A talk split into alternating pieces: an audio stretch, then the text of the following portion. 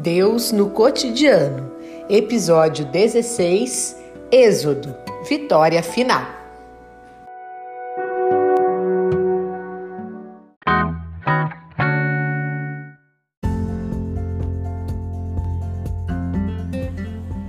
Obediente ao que Javé lhe tinha dito, Moisés convocou todos os anciãos de Israel e lhes orientou: Escolham por família um animal e imolem a Páscoa.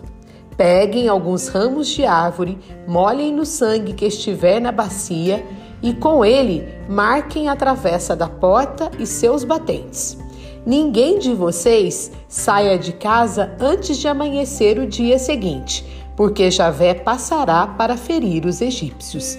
E, quando notar o sangue sobre a travessa da porta e sobre os dois batentes, ele passará adiante dessa porta e não deixará que o exterminador entre em suas casas para ferir vocês. Observem esse preceito como decreto perpétuo para vocês e para seus filhos. Quando vocês tiverem entrado na terra que Javé lhes dará, Conforme ele disse, vocês observarão esse rito. Quando seus filhos perguntarem: Que rito é esse? Vocês responderão: É o sacrifício da Páscoa de Javé. Ele passou no Egito junto às casas dos filhos de Israel, ferindo os egípcios, mas protegendo nossas casas. Então o povo se ajoelhou e se prostrou. Os filhos de Israel foram e fizeram tudo isso como Javé tinha ordenado a Moisés e a Arão. À meia-noite, Javé de fato feriu todos os primogênitos do Egito, desde o primogênito do Faraó, que iria suceder-lhe no trono, até o primogênito do prisioneiro que estava na cadeia, e também os primogênitos dos animais.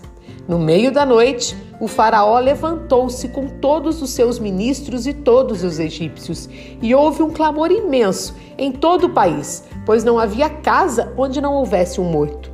De noite ainda, o Faraó chamou Moisés e Arão e lhes disse: Levantem-se, saiam no meio do meu povo, vocês e os filhos de Israel. Vão servir a Javé, como pediram. Levem também seus rebanhos e seu gado, como diziam Vão embora e me abençoem. Os egípcios pressionavam o povo para que saísse depressa do país, pois tinham medo que morressem todos. Os filhos de Israel então partiram. Eram 600 mil homens a pé, sem contar as crianças. Subiu também com eles imensa multidão, com ovelhas, gado e muitos animais. A estada deles no Egito durou 430 anos.